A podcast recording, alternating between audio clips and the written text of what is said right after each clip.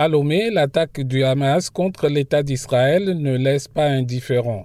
Pasteur Edo Komi, président du mouvement Martin Luther King, condamne cette violence contre des populations civiles. Cette attaque est d'une euh, violence extrême contre l'Israël avec euh, son cortège euh, de morts. Je pense bien quand même que c'est inadmissible, c'est inacceptable. Ce qui se passe aujourd'hui, c'est criminel et ce que nous condamnons parce que nous estimons que la violence n'a jamais réglé de problème. Et dommage que ce soit les, les populations civiles qui sont victimes. Pour Firmin, responsable d'un centre de géostratégie, les violences de ces derniers jours sont inhérentes à la volonté des Palestiniens de vivre dans un État propre. Le problème qui se pose fondamentalement, c'est un problème de territoire. Les Palestiniens veulent avoir leur territoire à eux. Ils veulent avoir, quand on parle d'État, on, parle de, euh, du pouvoir central, on parle euh, de la population, mais on parle aussi du territoire. Israël doit laisser les Palestiniens avoir leur territoire. Donc il faut que les Nations Unies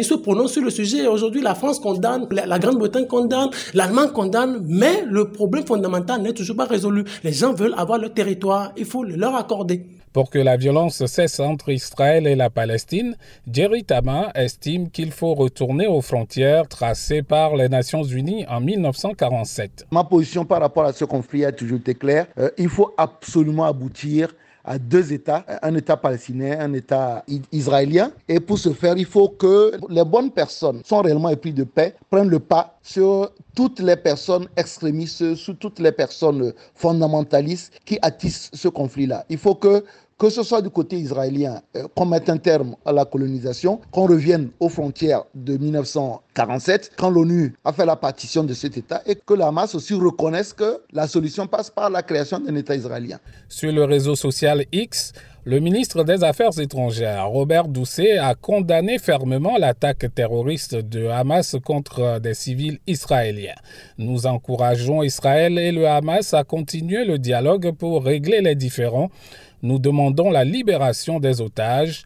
La priorité est la paix en Israël, en Palestine et dans la région. Nous sommes du côté de la paix, a dit Robert Doucet. Kosiwusu Lomé pour VOA Afrique.